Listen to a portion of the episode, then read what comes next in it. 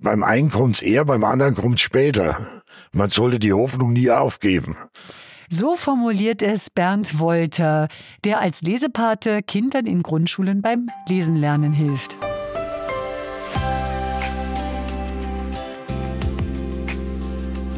Herzlich willkommen zum Glückspodcast. Ich bin Claudia Röttger und ich bin Journalistin und Apothekerin.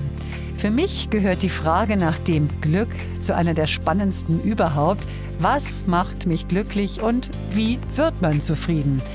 In diesem Podcast suche ich nach Antworten und spreche mit ganz unterschiedlichen Menschen. Die haben sehr individuelle Antworten auf diese Frage und erzählen mir ihre Geschichte vom Glück. Und vielleicht ist die eine oder andere Geschichte dabei, die Sie gerade begeistert, auch wenn Sie sich in einer ganz anderen Lebenslage befinden. Einmal täglich Glück. Ein Podcast von gesundheithören.de und der Apothekenumschau. Heute freue ich mich auf Bernd Wolter. Der ehemalige Ingenieur in der Medizintechnik engagiert sich sehr gerne ehrenamtlich. Er ist Leihoper und hilft seit einigen Jahren schon Grundschulkindern beim Lesen lernen als Lesepate. Denn seit er in Rente ist, hat er viel Zeit für so etwas und es macht ihn zufrieden, sagt er. Warum ihm das so viel Spaß macht und warum er darüber nachdenkt, vielleicht selbst ein Buch zu schreiben, das hören Sie jetzt. Hallo, Herr Wolter, schön, dass Sie da sind. Recht herzlichen Dank, dass ich Ihnen was erzählen darf. Herr Wolter, zu Beginn würde ich gerne mal etwas ausprobieren. Wir beide treffen uns ja hier zum ersten Mal. Und zwar ein kleines Spiel, ist überhaupt nicht kompliziert, um Sie etwas besser kennenzulernen. Vielleicht kennen Sie das schon. Ich stelle Ihnen gleich entweder, ein Entweder-Oder-Fragen. Und Sie müssen sich entscheiden, also zum Beispiel Katze oder Hund. Ist das für Sie okay? Sind Sie dabei? Ja, schauen wir mal. Mhm. Schauen wir mal. Fangen wir doch mal an. Katze oder Hund? Was ist Ihnen lieber? Naja, nachdem ich eine Katze habe, eine Katze, ja. Mhm. Tee oder Kaffee? Tee. Stadt oder Dorf? Äh, Stadt. Comic oder Liebesroman? Mhm. Beides nicht. Jeans oder Jogginghose? Jeans. Meer oder Berge? Ich liebe beides. Okay. Sommer oder Winter? Sommer. Und letzte Frage, ist das Glas halb voll oder halb leer? Für mich ist es halb voll. Das ist genau die richtige Antwort für den Glückspodcast.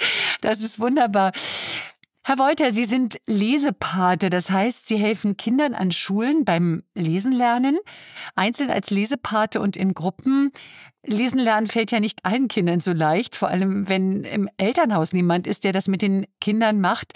Und Lesepaten gibt es an ganz vielen Schulen äh, in Deutschland. Sie sind in einer Grundschule im Raum München. Erzählen Sie doch mal, wie das so abläuft. Ich war an verschiedenen Schulen und die Schulen arbeiten auch ein bisschen unterschiedlich. Jetzt an der Schule, an der ich bin, da trifft man sich vorher, alle Lesenpaten mit den Lehrern. Da wird einfach mal sich kennengelernt.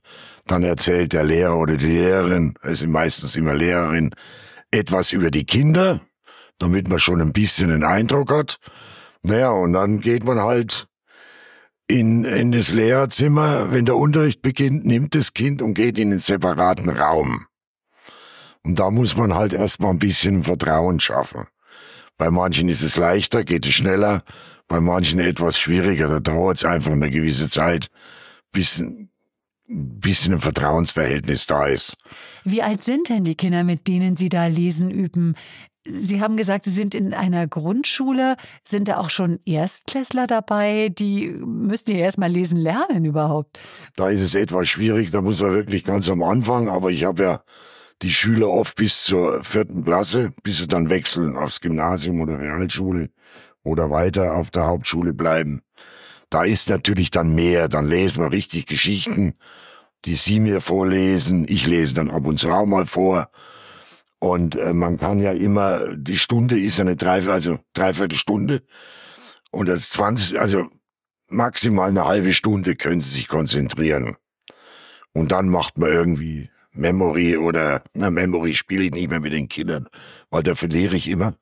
Oder Uno oder irgendwas anderes. Also irgendwas macht man dann so ein bisschen zur, Auf, zur Auflockerung. Aber Sie lesen beide. Also Sie lesen was vor und auch das Kind liest manchmal was vor, je nachdem, wie gut es lesen kann.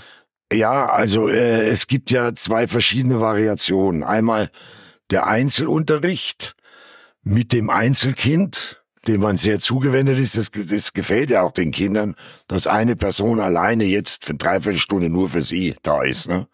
und auf sie eingeht. Und dann gibt's noch eine andere Variation.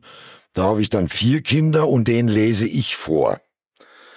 Die kommen zu viert, meistens zwei Mädchen, zwei Jungs, und denen lese ich dann Geschichten vor. Das macht auch sehr viel Spaß.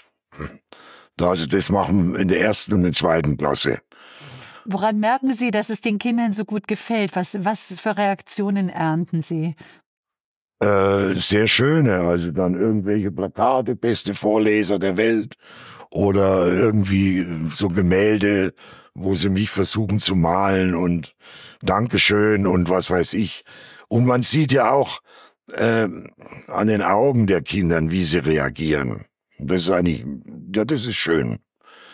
Und ich hatte zum Beispiel, äh, das war vorletztes Jahr, weil der war Corona, da hatte ich einen bis zur vierten Klasse und äh, der ist dann auch aufs Gymnasium gegangen. Den hatte ich von der zweiten Klasse ab bis zur vierten. Der hat ja unwahrscheinlich schöne Sprünge gemacht, immer wieder mal so. Die Lehrerin hat gesagt, das war unwahrscheinlich gut, dieser Einzelunterricht. Das hat ihm viel Selbstvertrauen gegeben. Das war eigentlich sehr schön, wo der dann auch mir erzählt hat, dass er es schafft im Gymnasium, war richtig schön. Also Sie lernen die Kinder richtig gut kennen, weil Sie sie auch recht lange begleiten. Ja, das ist, finde ich, auch sehr wichtig, dass man sie länger begleitet. Weil wenn das alle halbe Jahr wechseln würde, immer wieder neu, immer wieder neu, ich glaube, das würde dem der Sache nicht sehr dienlich sein. Sind Sie auch streng? Bleibt mal sitzen, jetzt müssen wir hier was machen und jetzt müssen wir hier. Naja, ab und zu. Also, wenn man alleine ist, ist es nicht so schlimm. Aber wenn man vier Stück hat, wo ich dann vorlese, da muss man ab und zu mal sagen, jetzt setzt euch bitte mal hin und ich hatte da das erste Mal fünf und da waren zwei Mädchen dabei, die haben nur Blödsinn gemacht. Da haben wir die zwei Mädchen getrennt. Hat mir die Lehrerin schon gesagt, ja, in der Klasse ist genauso. Und dann ging es sehr gut. Die kam dann in eine andere Gruppe und dann, ja, ne, es läuft eigentlich gut. Man muss ja auch mal, Herrgott, mal einen Blödsinn machen. Das kann ich mir gut vorstellen, dass Sie Spaß haben mit den Kindern und auch viel zusammen lachen. Was gibt Ihnen Ihr Engagement denn noch? Erstens mal äh, habe ich wieder eine Struktur in meinem Leben. Ich bin ja jetzt Rentner. Ich habe also bis 70 eigentlich gearbeitet im, im äh, ja, vorauseilende Gehorsam. dann habe ich mir halt überlegt, irgend, du brauchst eine Aufgabe. Und mit Kindern habe ich schon immer gern gearbeitet. Ich habe früher auch in Kindergärten mal vorgelesen. Bin auch in so einem Altersheim hier in München, Altersheim, ja. Da gibt's eine Gruppe Kinder und Erwachsene. Und da gehe ich ab und zu mal hin und mache mit den Kindern und den Erwachsenen was. Das ist auch sehr schön, diese, diese, ja, auf der einen Seite die Alten, die schon sehr viel Lebenserfahrung haben und auf anderen Kinder, die erst noch alles entdecken müssen. Und äh, ja, das macht sehr viel Spaß. So diese zwei Generationen. Und mir persönlich gibt es auch sehr viel. Herr Wolter, wie viele Lesepaten gibt es denn an Ihrer Schule? Und sind es mehr Frauen oder mehr Männer oder wie ist das? Nee, das sind fast immer nur Frauen. Ich sage immer, also bei Schulungen, weil es gibt ja relativ viel Schulungen, die man so mitmachen kann muss ich echt sagen, das ist gut, wie man mit schwierigen Schülern umgeht, wie man das macht, wie man jenes macht. Da gibt's immer wieder so Schulungen an der Pädagogischen Hochschule. Und äh, oft bin ich da wirklich der Alibi-Mann. Das sind also fast immer nur Frauen. Jetzt bin ich gespannt. Ich würde gerne äh, ein paar Tricks lernen. Geben Sie uns doch mal ein paar Hinweise. Was muss ich machen, um Kinder fürs Lesen zu begeistern? Also das geht auch sehr aus dem Bauch raus. Man, man beobachtet das Kind, man schaut an, wie reagiert's, was gefällt ihr und dementsprechend tut man das dann schon so ein bisschen in die Richtung geben. Also Jungs, die mögen gern so Abenteuergeschichten, was weiß ich, von Piraten oder sonst was. Mädchen mögen lieber was mit Pferden. Es ist so, leider. Trotzdem auch die Vierergruppe da, die Mädchen waren auch für, äh, weil ich hab dann zwei, drei Bücher dabei und dann frage ich schon, was möchtet ihr denn haben? Also demokratisch wird dann abgestimmt und das Buch nehmen wir dann. Und da sieht man schon die Unterschiede der Geschlechter. Aber es gibt da auch so ein Buch, was ich habe, äh, da sind also sehr schöne Kurzgeschichten drin und immer wenn ich frage, soll ich euch was vorlesen? Oh ja, lesen Sie doch mal die Geschichte davor, wo der Papa so, so laut pupst. Ne? Das gefällt den Kindern natürlich. Der hat am Tag vorher schlecht gegessen und die ganze, die ganze Straße geht, weil denkt, es sind Erdbeben und, und so Sachen. Aber ja, es sollte auch manchmal lustig sein. Ich höre, das hört man. Es sollen auch lustige Geschichten sein. Es soll gelacht werden in dieser Stunde mit Herrn Wolter. Ja, auf jeden Fall. Lachen ist gesund, sagte schon der Eckhard von Hirschhausen. Ne? Herr Wolter, Sie haben vorhin schon ein bisschen gesagt, dieses ehrenamtliche Engagement macht Sie glücklich. Sie sind äh, als Rentner dazu gekommen. Aber wie, warum haben Sie sich für das Lesepatensein entschieden? Erstens mal lese ich sehr gerne selbst und äh, habe, wie gesagt, früher schon auch mal in Kindergärten vorgelesen und äh, mit Kindern mache ich auch gern was. Es gibt ja verschiedene Möglichkeiten, was man machen kann. Ich habe zum Beispiel auch einen Leihenkel. Es gibt ja so einen Opa-Opa-Service. Da habe ich zum Beispiel einen Leihenkel. Der ist jetzt acht Jahre, den habe ich jetzt seit drei Jahren. Mit dem macht es auch sehr viel Spaß. Aber äh, es gibt ja immer diese, diese äh, Messe für die ganzen freiwilligen Organisationen. Essen auf Rädern oder, oder Tatendrang oder. Ganz kurz. Tatendrang, was Sie gerade erwähnt haben, ist eine Freiwilligenagentur im Raum München. Man findet sie auf tatendrang.de und wir verlinken sie auch gerne in den Show Notes. Denn das ist ja wahrscheinlich schon auch vielleicht für den einen oder die andere etwas. Und Sie hatten ja auch genau den Impuls, ja, da mache ich mit, oder? Und es klang mir alles recht gut. Und daraufhin habe ich gesagt, okay, würde ich machen. Und Sie empfinden tatsächlich dieses Glück, dass Sie sagen, das ist eine sinnvolle Tätigkeit oder wie geht es Ihnen damit? Ja gut, da kann man viel drüber diskutieren, was für den Einzelnen Glück bedeutet. Aber es ist eine Zufriedenheit da und es ist auch viel Dankbarkeit von der anderen Seite da, was auch wirklich befriedigt, was glücklich macht, ja. Sie sind jetzt über 70. Haben Sie selber immer schon sehr gerne gelesen? Ja, immer schon.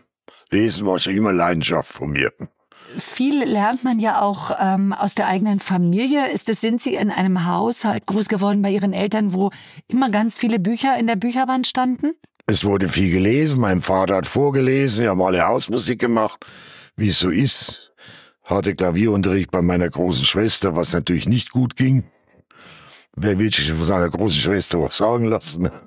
Dann musste jemand anders kommen. Ja, nee, in so einem Haushalt bin ich eigentlich groß geworden, ja. Wurde Ihnen selber als Kind auch vorgelesen von Ihren Eltern? Ja. Mein Vater zum Beispiel hat gern vorgelesen. Welche Geschichten haben Sie im Kopf? Was erinnern Sie noch? Oh, zum Beispiel Manfred Küper.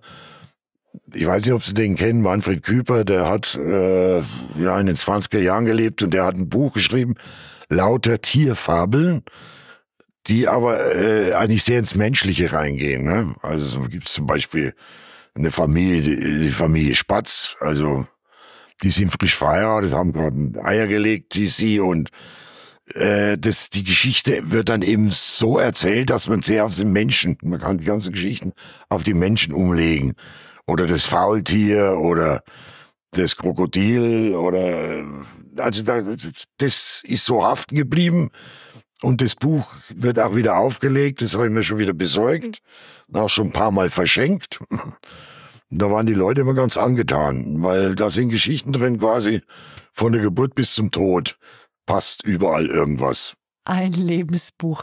Äh, wie, was lesen Sie denn gerne vor? Wie ist es eigentlich mit Märchen? Ich denke da jetzt mal an äh, das tapfere Schneiderlein, Schneewittchen oder Rotkäppchen oder andere Märchenklassiker so die alten Märchen, die sind nicht mehr ganz so gefragt. Das muss ich auch sagen. Also es gibt andere Bücher.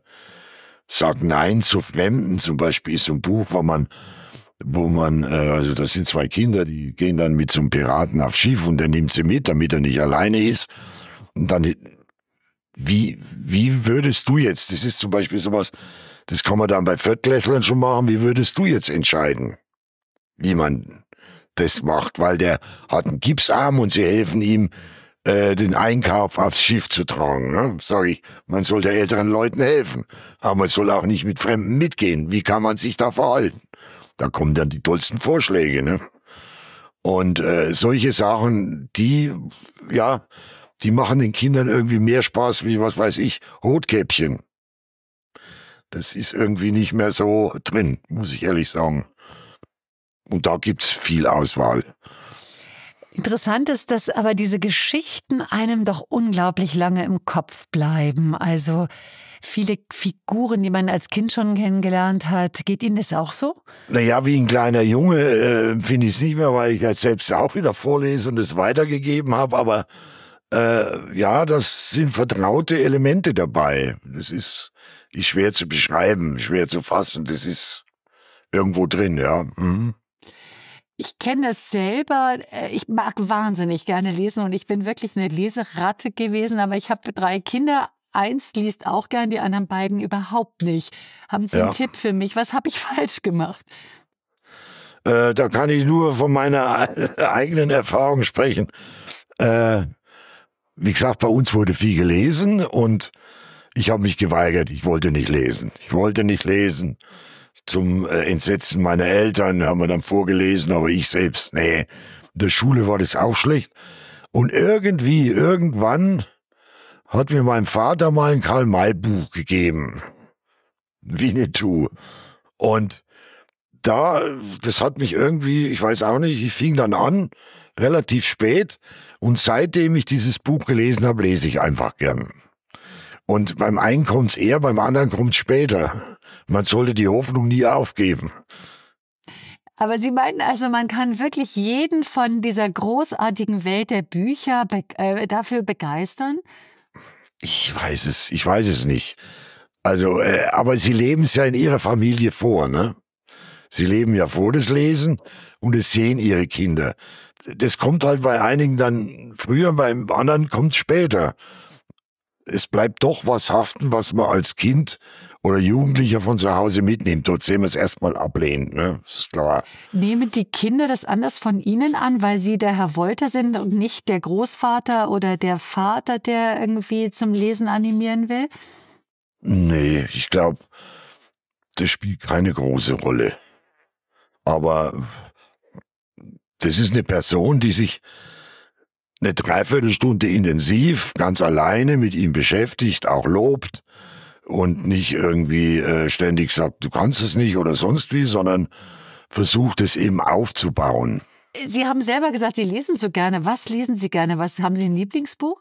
Ein Lieblingsbuch, ja. Also ich habe eine Zeit lang, weil ich aus der Generation stamme, wo äh, das tausendjährige Reich aus ein paar Daten von Schlachten stand und dann eben 45 und dann war Schluss. Also im Dritten Reich habe ich mich dann sehr auseinandergesetzt, weil man da, wie gesagt, in der Familie wurde nicht viel drüber gesprochen. Es wurde ja damals alles etwas totgeschwiegen. In der Schule wurden so ein paar Daten abgehackt und dann war's das. Dann lese ich gern auch Biografien von bekannten Leuten. Jetzt habe ich letztens von dem Gutenberg, von dem Vater unseres ehemaligen Ministers, dem Dirigenten, so eine Biografie gelesen war ganz interessant, ja. Ja, ich lese auch mal ein Krimi, aber ich lese auch alte Klassiker. Ich habe jetzt zum Beispiel wieder mal einen Thomas Mann gelesen, wo er, der, ach Gott, jetzt komme ich nicht drauf auf den Titel, sehr schrecklich, in, in Davos, wo der in der Klinik ist und dann seinen Freund besucht, wo ein Satz aus einer Seite besteht bei Thomas Mann. Das habe ich jetzt in Corona-Zeiten wieder mal gelesen. Da steigen aber viele aus. Also das ist ja schon, das ist ja schon hohe, hohe Literatur. Naja, gut, da bin ich ja irgendwie mit groß geworden. Das war ja bei uns zu Hause. Mein Vater hat ständig immer Goethe zitiert und äh, war auch ein alter Lateiner. Und ja, nee, so ab und zu zieht man wieder mal so einen alten Schinken raus und liest den. Jetzt hat man vielleicht ganz andere Zugehensweise wie in jungen Jahren. Sie haben vorhin gesagt, dass die Kinder Ihnen äh, da schon auch sehr ans Herz wachsen und auch die Kinder es sehr genießen, dass Sie eine ganze Dreiviertelstunde für Sie ja. Zeit haben. Also man lernt sich sehr, sehr gut kennen. Verabschiedet man sich dann vermutlich auch ganz hart von, wenn es dann äh, heißt jetzt, also die Kinder verlassen die Grundschule, ist für Sie auch nicht einfach. Nein, das ist nicht ganz einfach. Sind auch schon Tränen geflossen. Bei Ihnen sind Tränen geflossen? Nee, bei mir nicht, bei den Kindern. Und schön ist, wenn ich jeder mal äh, ich war in der Nähe in der Schule, wo ich diese Vierergruppe habe, im Radl unterwegs. Und plötzlich rief immer, Herr Wolter, Herr Wolter. Äh, die hatte ich zwei Jahre lang nicht mehr gesehen. Die war in der Gruppe, wo ich vorgelesen habe. Hat sich sehr gefreut. Wir haben uns kurz unterhalten. Ja, das zeigt, dass man nicht alles verkehrt gemacht hat. Wenn Sie dieser Lesevirus, diese Begeisterung fürs Lesen, äh, die Sie ja offenbar haben, wenn der tatsächlich vielleicht nicht überspringt auf die Kinder, äh, das nehmen Sie aber nicht übel. Also Sie können durchaus auch mit Menschen äh, gut, die vielleicht gar nicht eine große Bücherwand zu Hause haben. Ja, das ist ja individuell und äh, wie gesagt, sehr stark, in welchen Verhältnissen man aufwacht, äh, aufwächst. Aber ich versuche halt ihm Grundsätzliches beizubringen. Letztens habe ich mit dem einen mich unterhalten, da sage ich, na, wenn du mal einkaufen gehst, musst du ja lesen können, was das ist und was das kostet. Ne? Ja, hast, haben sie recht, ja. Hm. Oder sage ich, wenn du spielst, weil er war so einer, der gern da so Computerspiele macht, das steht auch, auch oft, was, du kannst nicht immer deinen großen Bruder fragen. Aber das ist ganz individuell und ich gehe da sehr immer nach meinem Bauch. Kann ich nicht anders sagen. Haben Sie selbst schon mal überlegt, ein Buch zu schreiben und vielleicht sogar schon eine Figur für ein Kinderbuch im Kopf? Ja, ich weiß nicht, äh, Sie ziehen jetzt sehr aufs Kinderbuch ab. Wenn, dann würde ich äh, vielleicht was anderes machen, ein bisschen biografisch, um einiges vielleicht aufzuarbeiten, was so immer noch im Kopf ist und wo ich sage, hättest vielleicht so machen können, hättest du so machen können oder hast du den sehr verletzt oder ich weiß es nicht. Vielleicht in der Richtung ein bisschen was. Also biografisch vielleicht auch die Familiengeschichte aufzuschreiben, ihre eigene? Die mit, ja. Ich habe jetzt zum Beispiel, das war sehr, äh, meine Eltern sind ja gestorben und die haben in einem Haus gewohnt. Da war die ganze Familie drin. Und jetzt ist äh, noch jemand dort gestorben und jetzt haben sie das Haus verkauft. Und die Kindeskinder, die haben am Dachboden oben mal geschaut und dann rief mich mein Cousin, mein Cousin an und sagte, wir haben ein Buch und dann so ein Tagebuch von deinen Eltern gefunden. Was soll man? Ja, sage ich, wo brauche ich unbedingt, ne? Und jetzt habe ich das Buch bekommen und da ist die Zeit, wo sich meine Eltern kennengelernt haben, in den 20er Jahren, bis, glaube ich, 32, schreiben sie immer er was sie am Tag erlebt haben und dann sie, was sie erlebt haben. In welcher Sichtweise sie gesehen haben, waren viel im Theater, waren, haben viel unternommen, haben sogar mal im Lotto gewonnen, das wusste ich gar nicht, da haben sie ein Motorrad gekauft, wurde nie erzählt. Und äh, das ist recht interessant. Und mein Vater zum Beispiel, der hat Märchen geschrieben. Da war im Zweiten Weltkrieg in, in der Bretagne, in Frankreich, und seine Kinder waren ja nur zu Hause und da hat er Märchen geschrieben. Das haben wir als kleines Buch jetzt von der Familie drucken lassen. Herr Wolter, Ihre Frau lesen Sie da auch manchmal vor? Das scheint ja auch ein ganz gutes Beziehungskonzept zu sein, abends äh, dem Partner mehr vorzulesen auf dem Sofa. Tun Sie das auch? Äh, das stimmt. Ich habe das manchmal schon überlegt, aber sie liest eigentlich äh, sehr viel Krimis immer. Und äh, habe ich eigentlich jetzt noch nicht so gemacht, aber ich habe mir das schon überlegt. Man könnte sich eigentlich auch gegenseitig mal vorlesen. Mhm. Herr Wolter, wir, Sie haben uns ja schon wirklich schön erzählt, dass dieses Engagement in der Schule Sie wirklich glücklich macht und Sie sehr viel gutes Feedback bekommen. Welche Glücksmomente sammeln Sie noch in Ihrem Alltag? Also ich bin vor eineinhalb Monaten am Chiemsee gefahren, weil ich mir da Renkenfische geholt habe. Ich habe mal Zeit lang auf der Fraueninsel eine Wohnung gehabt und da hole ich mir jetzt immer bei den Fischern meine Fische. Und da bin ich also da gefahren, es war so ein Herbst, es war ein wunderschöner Tag, so Sonnenschein. Und dann fährt man so, bevor man am Chiemsee abbiegt, über die Autobahn und rechts und links sind dann lauter alte Bäume. Und es war so eine Farbenpracht. Und dann die Sonne da rein, gelb, orange. Das war einfach toll. Da ist mir richtig das Herz aufgegangen. Das war schön. Oder gestern der Blick in die Berge. Man hat gemeint, man kann sie fassen, so, na, Wahnsinn. Und äh, ja, das sind dann schon Momente, wo ich Glück empfinde. Es ist ja nicht nur beim Lesen, es ist ja auch im alltäglichen Leben wenn man einen, einen, einen Bettler, was weiß ich, einen Euro reinschmeißt oder wenn man jemand, wie jemanden aufsteht oder ich war gestern bei der Krankengymnastik, da war eine ältere Dame und die wollte gerade ihren Mantel anziehen, da habe ich gesagt, darf ich Ihnen behilflich sein?